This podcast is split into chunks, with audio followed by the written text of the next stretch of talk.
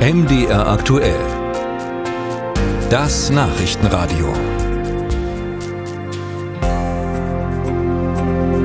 Eigentlich sollte der neue Bundeshaushalt für 2024 längst im Bundestag sein. Zwischen Bundeskanzler Scholz, Finanzminister Lindner und Wirtschaftsminister Habeck gibt's aber seit Tagen Dreiergespräche, aber immer noch keine Einigung.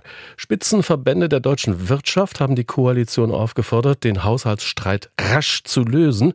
Und darüber spreche ich mit Marcel Fratscher, Präsident des Deutschen Instituts für Wirtschaftsforschung. Guten Tag. Hallo, guten Tag. Auch Industriepräsident Sigrid Russwurm forderte die Koalition zu einer schnellen und tragfähigen Lösung für den Haushalt 24 auf.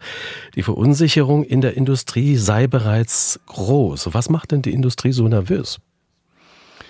Naja, die Industrie hat viele Gelder versprochen bekommen von der Politik, nicht zuletzt äh, eine deutliche Senkung bei der Stromsteuer und massive Subventionen.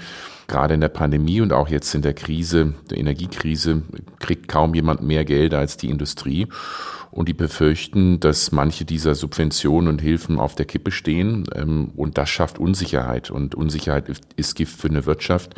Denn wenn Sie als Unternehmer oder Unternehmerin sich nicht darauf verlassen können, dass die Bundesregierung ihre Versprechen erfüllt, dann werden Sie natürlich nicht investieren. Deshalb ist das, ist diese Unsicherheit, das ist wirklich das Problem und die gilt es schnellstmöglich zu beseitigen. Sie sagen, da steht einiges auf der Kippe. Welche konkreten Probleme sehen Sie denn für die deutsche Wirtschaft?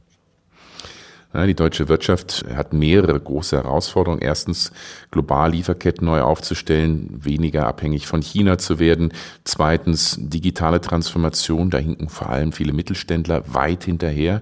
Auch zum Teil, weil wir eine schlechte digitale Infrastruktur in Deutschland haben. Und natürlich die ökologische Transformation. Neue Technologien, äh, Verbrenner aus, äh, grüner Stahl muss produziert werden, äh, deutlich nachhaltiger mit erneuerbaren Energien muss produziert werden. Das sind die drei großen großen Herausforderungen, die die Industrie gleichzeitig bewerkstelligen muss. Und das erfordert massive Investitionen von den Unternehmen.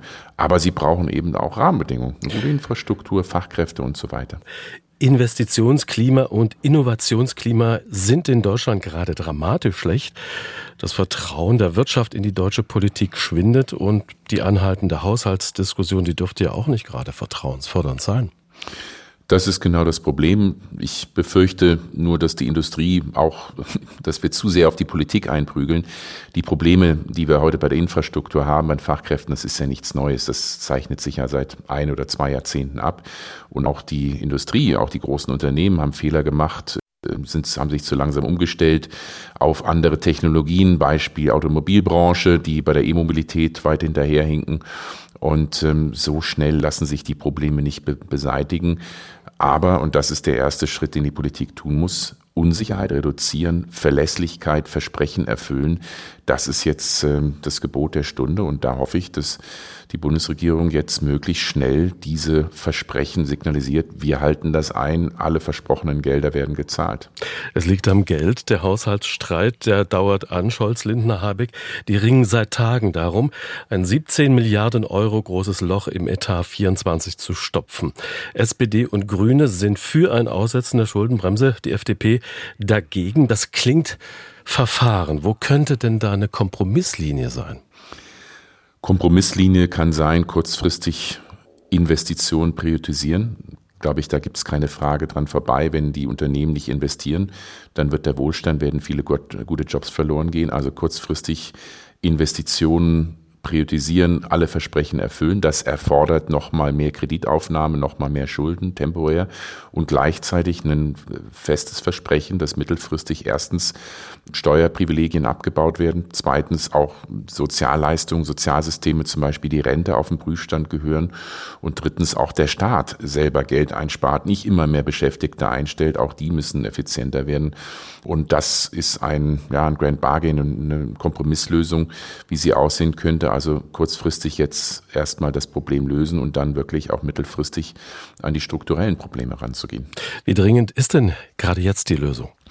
Sie ist dringender jetzt denn je, denn äh, wenn man sich vorstellt, wenn die Unternehmen jetzt noch mal zwei Jahre Unsicherheit haben, werden viele Innovationen im Ausland entstehen. Viele Unternehmen werden nicht nach Deutschland kommen oder manche Produktion aus Deutschland ins Ausland verlagern. Also das sind jetzt die entscheidenden ein, zwei Jahre, bei denen die Weichenstellungen gestellt werden müssen. Und wenn wir diese Zeit verschlafen, wir haben mittlerweile die letzten drei, vier Jahre eigentlich in Deutschland wirtschaftlich in vieler Hinsicht bereits verschlafen, äh, dann kann es zu spät sein für viele äh, Branchen. Und deshalb ist so eine Dringlichkeit da, jetzt wirklich Klarheit zu schaffen. Sagt Marcel Fratscher, Präsident des Deutschen Instituts für Wirtschaftsforschung.